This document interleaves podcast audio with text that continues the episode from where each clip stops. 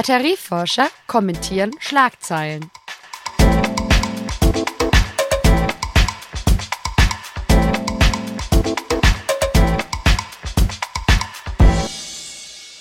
Hallo und herzlich willkommen, liebe Hörerinnen und Hörer, zu unserer neuesten Batterie-News-Folge. Hallo Patrick. Grüß dich, Daniel. Wir hatten ja bereits schon mal eine Folge zu Natrium-Ionen-Batterien und damals haben wir darüber mit ähm, Dr. Dominik Bresser gesprochen, wie nachhaltig und nah an der Marktreife diese Lithium-Ionen-Alternative ist. Jetzt ist es so, dass wir heute auf Empfehlung eines Hörers darüber sprechen, über ein Unternehmen, das jetzt Natrium-Ionen-Batterien auf den Markt gebracht hat vor ein paar Monaten. Und das würden wir gerne heute mal einordnen lassen. Und bei dem Unternehmen handelt es sich um Natron Energy aus den USA. Hallo erstmal, wieder zu unserer Folge, Herr Bresser. Hallo. Und zwar die Schlagzeile vom 21. März aus dem Internetforum IEEE e Spectrum. Das ist ein weltweiter Berufsverband von Ingenieuren zu diesem Unternehmen lautet, Natrium-Ionen-Batterien sind auf dem besten Weg, großformatige Lithium-Ionen-Anwendungen abzulösen. Sichere, kostengünstigere Speichertechnologie könnte in Rechenzentren, Telekommunikationsunternehmen und in der Heim- und Netzspeicherung Fuß fassen. Genau. Das Unternehmen selbst, also Natron Energy, wirbt damit, dass seine Batterie perfekt abgestimmt sei auf schnelle Energie und lange Zyklusdauer. Natrons Blue Tray liefert dabei 4 Kilowatt bei 48 Volt Gleichstrom über eine zweiminütige Entladung mit einer 6 kW Spitzenleistung und äh, lädt sich in 8 Minuten wieder auf und schafft mehr als, Achtung, 50.000 Zyklen. Herr Bresser, wie beurteilen Sie diese Daten?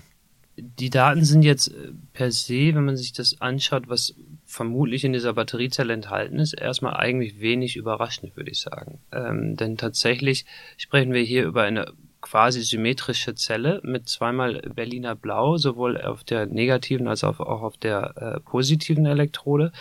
Und vermutlich, das Unternehmen lässt da die Angaben offen, einem wässrigen Elektrolyten, ähm, der sich generell durch eine relativ hohe äh, ionische Leitfähigkeit auszeichnet.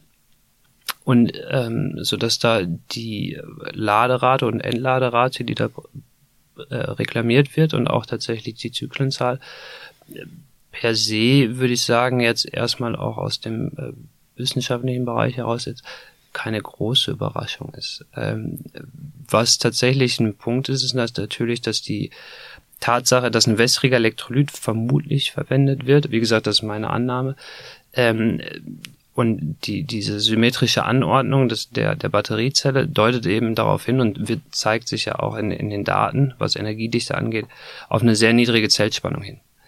Ähm, also ich nehme mal an, wie gesagt, ich habe mir die Abbildung mal angeschaut, dass wir hier von einer Zellspannung von vielleicht 0,7 Volt sprechen, grob. Ähm, das heißt, wir sind in dem Stabilitätsfenster von Wasser ähm, und, und können dann natürlich dementsprechend relativ schnell laden und entladen. Man muss immer dazu sagen, dass ähm, diese Laderate und Entladerate, die da angegeben werden, ähm, die sind, das, das sieht eigentlich alles ganz gut aus, was man auch so auf der Website äh, nehmen kann. man muss aber auch dazu sagen, dass wenn wir natürlich jetzt schneller laden, ähm, die Energiedichte, die wir speichern können, dennoch abnimmt. Also ähm, die, die Performance ist, scheint sehr gut. Ähm, aber natürlich habe ich am Ende, wenn ich bei acht Minuten lade oder entlade, immer noch weniger Energiedichte in der Zelle, äh, als, als wenn ich das in einer halben Stunde mache. Äh, also das nimmt schon ab. Also das äh, ist immer so, man gibt immer diese Spitzendaten. Äh, aber darf das natürlich auch nicht vergessen, dass äh, wenn ich das Maximum an Energie aus der Batteriezelle herausholen möchte, dann muss ich langsamer laden. Ähm, genau. Mhm. Äh, Sie haben es gerade schon angesprochen, ähm, dass dort das ein gleiches Anoden- und Kathodenmaterial verwendet wird. Vielleicht können Sie darauf nochmal eingehen. Ist das üblich oder ist das jetzt was völlig Neuartiges, was Sie da versuchen? Und vor allen Dingen auch die Art, ähm, das, Sie haben ja von Berliner Blau Farbpigmenten also gesprochen? Berliner Blau ist jetzt per se keine neue Verbindung, äh, wird schon seit einigen hundert Jahren tatsächlich als Farbpigment genutzt, äh, aber auch in der Medizin hat es Anwendung gefunden. Ähm, ist also basierend in der Regel auf Eisen und, und äh, eine Eisen-Cyanid-Verbindung, wenn man so möchte. unbedenklich bei Raumtemperatur. Erst wenn, wenn es sich zersetzt quasi äh, und die Cyanide frei werden, dann wird es toxisch. Aber bis dahin unbedenklich und wie gesagt auch in der Pharmazie eingesetzt. Diese Form der symmetrischen Zelle ist jetzt nichts, was, was komplett neu ist. Also das wurde in der, in der wissenschaftlichen Literatur schon äh, häufiger beschrieben. Ähm, man kann das immer dann machen, wenn man Übergangsmetalle hat, die verschiedene Oxidationszustände annehmen können. Und zwar nicht nur zwei verschiedene, sondern mehrere verschiedene. Und wenn die Übergänge zwischen diesen verschiedenen Oxidationszuständen ausreichend weit voneinander entfernt liegen.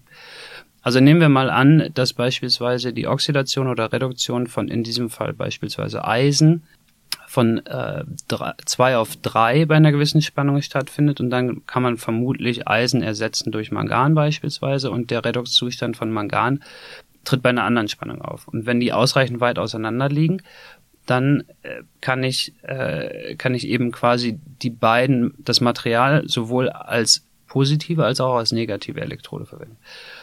Das wurde in der Literatur schon viel für Vanadium gemacht beispielsweise oder Vanadium-basierte Verbindungen. Äh, weil Vanadium eben auch sehr viele äh, Redox-Zustände hat, stabile Redox-Zustände. Und, und immer dann, wenn quasi die Differenz zwischen diesen Übergängen mindestens 0,5 Volt, sage ich mal ungefähr, beträgt, dann kann ich die natürlich theoretisch miteinander kombinieren. Das ist jetzt, wie gesagt, also per se jetzt erstmal nichts großartig oder grundlegend Neues. Hat, hat seinen Charme, weil, weil man eben das gleiche Material oder ein sehr ähnliches Material, das ist ja auch in der vorliegenden Fall nicht ganz klar, ähm, sowohl als auf der positiven als auch auf der negativen Elektrode verwenden kann. Ähm, hat aber im, eigentlich immer den Nachteil, dass die Zellspannung am Ende relativ gering ist, also weniger als ein Volt, maximal ein Volt. Das ist so äh, der, der Bereich, wo man dann in der Regel sich einfindet. Mhm. Und was schätzen Sie dann mit diesen Eigenschaften, welche Anwendungen damit betrieben werden können? Also im Wesentlichen wird es natürlich komplementär zu klassischen Batterieanwendungen sein. Also man hat, wie, wie Sie schon sagten, eine relativ, man kann die Batteriezelle relativ schnell laden. Ähm, die hat eine relativ hohe Lebensdauer. Ähm, nicht umsonst eben tatsächlich kommen die meisten, diese beiden Eigenschaften meistens äh, miteinander einher. Ähm, das kann man verwenden überall da, wo man eben schnell eine bestimmte Menge an, an Energie beziehungsweise Strom äh, benötigt. Also zum Beispiel Spitzenglättung bei erneuerbaren Energien, also äh, als Speichertechnik, als stationäre Speicher quasi Anwendung. Ähm, das kann man verwenden für in der Industrie beispielsweise da, wo Masse und Volumen eben am Ende keine Rolle spielen und man braucht eine bestimmte Menge Energie für auf eine sehr kurze Zeit. Und das relativ regelmäßig dann macht das Sinn. Äh, das wird sicherlich Lithium-Ionen-Batterien nicht vertreiben aus den ange äh, angestammten Anwendungen. Ähm, denn wir sprechen hier vermutlich, das Unternehmen macht dazu keine Angaben, wir sprechen hier vermutlich äh, von, von der spezifischen Energie von 50 Watt schon pro Kilogramm. Das heißt, da liegen wir um den Faktor 5 geringer ähm, als bei einer Lithium-Ionen-Batterie. Ähm, also das ist schon relativ deutlich äh, drunter. Genau, fassen wir nochmal zusammen. Ähm, Sie hatten es ja gerade schon gesagt, aus reiner Leistungssicht äh, sind diese Batterien natürlich für tragbare Elektronik oder E-Fahrzeuge jetzt ähm, nicht so geeignet, da sie halt eben eine geringe Energiedichte oder geringere Energiedichte als Lithium-Ionen-Batterien aufweisen. Aber auf welchem Stand sind denn die derzeitigen Natrium-Ionen-Batterien jetzt gegenüber der Lithium-Ionen-Batterie? Ja, da muss man, also da ist tatsächlich, scheint der Ansatz von Natron äh, Energy so, so ein bisschen anders zu sein als der von den bereits bekannten Unternehmen, die Natrium-Ionen-Batterien anbieten oder anbieten möchten. Natron Energy nutzt dieses symmetrische Zelldesign vermutlich mit einem wasserbasierten Elektrolyten aufgrund der geringen Zellspannung. Äh, wohingegen äh, die klassische Natrium-Ionen-Technologie in Anführungszeichen eigentlich eher darauf zielt, dass wir ähm, eine kohlenstoffbasierte negative, Elekt negative Elektrode haben und ein äh, Natriumübergangsmetalloxid an der positiven äh, Elektrode. Das geht also eher und dann so über eine Zellspannung von ungefähr 3,5 Volt sprechen. Das heißt, die klassische Natrium-Ionen-Batterie ähnelt eher der Lithium-Ionen-Batterie als das jetzt, äh, dieses symmetrische Zelldesign. Und da kommen wir dann auch tatsächlich in äh, spezifische Energien von ungefähr 140 plus minus 15 Wattstunden pro Kilogramm. Äh, und dann sind wir in einem Bereich, wo Lithium-Ionen-Technologie, die Lithium-Ionen-Technologie tatsächlich vor 30 Jahren auch angefangen hat. Die Natrium, die klassische Natrium-Ionen-Technologie ist etwas, äh, was eher in den Bereich Lithium-Ionen-Technologie geht, also auch was spezifische Energie, aber eben auch überhaupt Design, Materialien, ähm, der, die da verwendet werden, während diese, dieses Natron Energy eben eher doch deutlich komplementärer fährt. Also, mhm. Können Sie diese anderen Unternehmen mal kurz vorstellen? Ich nehme an, die sind überwiegend aus dem US-amerikanischen Markt. Welche Wettbewerber hat Natron Energy denn jetzt im Moment? Und äh, wie weit sind die denn mit ihren Produkten? Also wenn ich das richtig verstanden habe, ähm, dann ist die Natrium-Ionen-Batterie jetzt hier tatsächlich marktreif. Ähm, welche Wettbewerber haben die Jungs? Ja, also Natron Und Mädels. genau, also Natron Energy kommt ja aus den USA und wurde ähm, von ähm, Absolventen der Stanford University gegründet, ähm, die aktuell vermutlich bekanntesten Hersteller oder, oder zukünftigen Hersteller von Natrium-Ionen-Batterien äh, sind ja Varadyne aus Großbritannien, ähm, dann Tiamat in Frankreich und Haina Energy in China. Das heißt, eigentlich decken wir mit den Vieren ganz gut dann tatsächlich auch Europa, Asien, zumindest ein Teil Asiens ähm, und die USA ab sind relativ ähnlich aufgestellt, was die Materialien angeht. Also grob von, von der Materialklasse her. Ähm, Details verraten die natürlich alle nicht. Ähm, aber die sind alle quasi, wir haben alle damit, dass sie äh, kupferfrei sind, was äh, einfach der Tatsache geschuldet ist, dass Natrium keine Legierung mit, äh, mit Aluminium eingeht bei geringen Potenzialen. Deswegen ist das automatisch quasi, dass Natrium-Ionen-Batterienzellen kupferfrei sein können.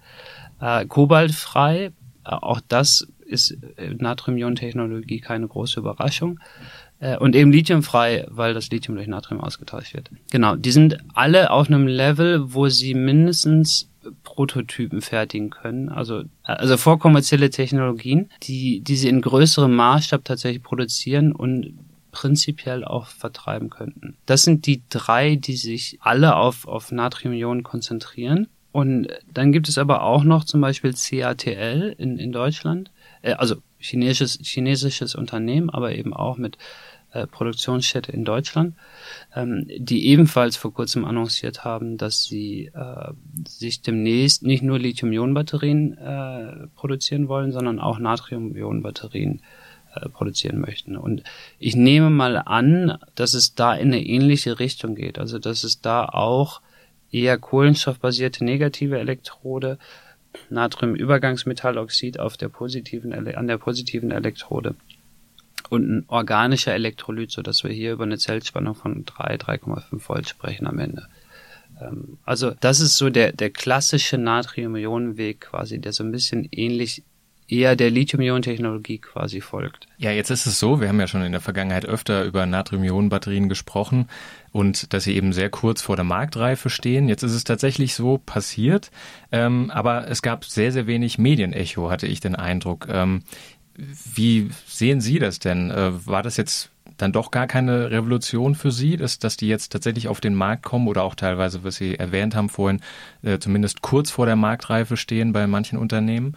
Oder war das jetzt eher ein, ein, ein langsamer Anfang sozusagen, der aber, ähm, wo das vielleicht äh, Unternehmen sind, die dann doch wieder ähm, recht schnell vom Markt verschwinden, genauso wie ihre Produkte und dann, das dann sich doch noch ein paar Jahre hinzieht, bis wir dann wirklich äh, in großem Stile Natrium-Ionen-Batterien auf dem Markt finden? War, das wird sich zeigen. Man muss aber bedenken, also wenn, wenn Unternehmen wie CATL, die relativ schnell, relativ groß geworden sind mit Lithium-Ionen-Batterien, wenn die sagen, dass sie Natrium-Ionen-Batterien machen wollen, dann deutet das natürlich darauf hin, dass das eine oder andere dieser anderen genannten Unternehmen äh, ebenfalls äh, vermutlich Erfolg haben wird.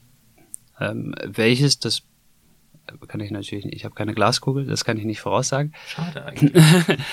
ähm, aber äh, also die, dass die Natrium-Ionen-Technologie auf Dauer kommt als Alternative, komplementäre Alternative zur Lithium-Ionen-Technologie. Ähm, das war eigentlich, es ist keine große Überraschung, würde ich sagen. Ähm, es ist klar, dass diese riesige Nachfrage und auch diese riesige antizipierte Nachfrage nach Lithium-Ionen-Batterien, die wir in den nächsten 5, 10, 15, 20 Jahren sehen werden, ähm, dass, dass es da Alternativen geben muss für bestimmte Anwendungen, wo Leistung und Energiedichte nicht alles sind. Ähm, einfach auch, um, um die Ressourcen entsprechend ähm, zu schonen. Also das wäre jetzt meine nächste Frage. Also Sie sagen auch zwischen den Zeilen, dass es von der Verfügbarkeit ähm, der in der Lithium-Ionen-Batterie ähm, verbauten Materialien abhängt. Das heißt, wenn wir eine ähm, Ressourcenknappheit für Lithium beispielsweise sehen, dann ist das wahrscheinlich sogar eine Beschleunigung für eben die Natrium-Ionen-Batterie, oder? Ah, ganz bestimmt. Also ich meine, man hat das gesehen, dass die Preise für, für Lithiumverbindungen in, in den letzten Jahren natürlich angezogen haben. Ähm, trotzdem die Preise für Lithium-Ionen-Batterien exponentiell gesunken sind. ähm, das, das läuft ja quasi gerade so ein bisschen konträr, aber wenn natürlich die Preise für lithiumhaltige Verbindungen weiter ansteigen, ähm, dann wird es eventuell tatsächlich eben irgendwann so, dass, dass man sagt, okay, für welche Anwendung brauchen wir wirklich tatsächlich die Leistung, die Energiedichte, die Lithium-Ionen-Batterien haben? Und für welche Anwendung können wir eben auch tatsächlich so ein bisschen darauf verzichten und dafür spielt Preis am Ende eine größere Rolle. Also aktuell, und da muss man auch mal so ein bisschen unterscheiden, ähm, Preis pro Batteriezelle und Preis pro Kilowattstunde. Ähm, aktuell oder zumindest vor einem, ein, zwei Jahren war es so, dass die Natrium-Ionen-Batterie pro Zelle günstiger war als Lithium, ähm, aber pro Kilowattstunde eben noch nicht. Das heißt, da müsste man das, müsste man wahrscheinlich jetzt nochmal so zwei, drei Jahre quasi später eine neue Berechnung machen, äh, wie es heute ausschaut mit, dem, mit den aktuellen Preisen für die Rohstoffe. Das heißt, das kann sich mittlerweile geändert haben. Und, und wie gesagt, am Ende ist es dann ja eine ne Frage, also inwiefern drückt sich das preislich aus, dass ich auf, auf Kupfer verzichten kann, dass ich auf Lithium verzichten kann, ähm, dass ich auf Kobalt verzichten kann, wobei tatsächlich auch in der klassischen Lithium-Ionen-Batterie der Kobaltanteil immer geringer wird. Also das ist jetzt auch nicht mehr der Preistreiber vermutlich, zumindest was, was elektromobile Anwendungen angeht, ähm, der da die Riesenrolle spielt. Ähm, von daher, dass komplementäre Alternativen kommen, glaube ich, war zu erwarten. Trotzdem nehmen wir hier gerade äh, eine nicht so euphorische Stimmung von Ihnen. Sie haben das tatsächlich schon ein bisschen antizipiert. Wir dachten, dass es jetzt irgendwie mit einem größeren Boom losgeht und dass ähm, die Einführung der Natrium-Ionen-Batterie tatsächlich ein bisschen mehr Freude in der Wissenschaft hervorruft. Jetzt lesen wir gar nichts darüber. Das ist schon ein bisschen seltsam. Das heißt, Sie nehmen an, Natrium-Ionen-Batterien werden ihren Platz einnehmen, aber so richtig durch die Decke gehen, das ist vielleicht eher nicht zu erwarten. Jedenfalls Nehmen wir das jetzt von Ihnen so mit, Herr Bresser? Nein. letzte, letzte Einwände? Ähm, nee, so ist es nicht, denke ich. Also ich denke, dass die Natrium-Ionen-Batterie-Technologie in ihrer Breite, also welche am Ende das auch immer wird, ob das dann diese symmetrische andere Ausrichtung ist äh, von, von ähm, Natron Energy oder ob das quasi die eher Lithium-Ionen-orientierte Ausrichtung ist ähm, von den anderen Unternehmen, ähm, die werden die werden ihre Anwendung finden und die werden auch, ich glaube, ähm, ihre breite Anwendung finden. Also wenn ich da wenig ähm, euphorisch klinge, dann deswegen, weil weil das jetzt nicht unerwartet kommt. Ja. Okay. Ähm, also die werden ihren Platz neben Lithium-Ionen-Batterien finden. Da bin ich relativ überzeugt. Ähm, und, und dann wird man sehen, was, äh, was am Ende äh, die Natrium-Ionen-Technologie noch an Potenzial hat für weitere Verbesserungen. Wie gesagt, also die steigen ein, da wo auch Lithium-Ionen eingestiegen sind. Wie weit das am Ende geht, das wird man sehen. Okay, ja, wir sind sehr gespannt. Vielen Dank für Ihre Ausführungen, Herr Bresser. Ähm, wie immer können Sie uns auch eigene Themen oder Fragen schreiben oder äh, mailen und zwar an daniel.messling.kit.edu oder patrick.rosen.kit.edu oder auch per Twitter an Helmholtz-Ulm oder Cluster Polis. So, hiermit verabschieden wir uns. Vielen Dank fürs Zuhören und bis zum nächsten Mal. Vielen Dank. Dankeschön. Ciao. Batterieforscher kommentieren Schlagzeilen.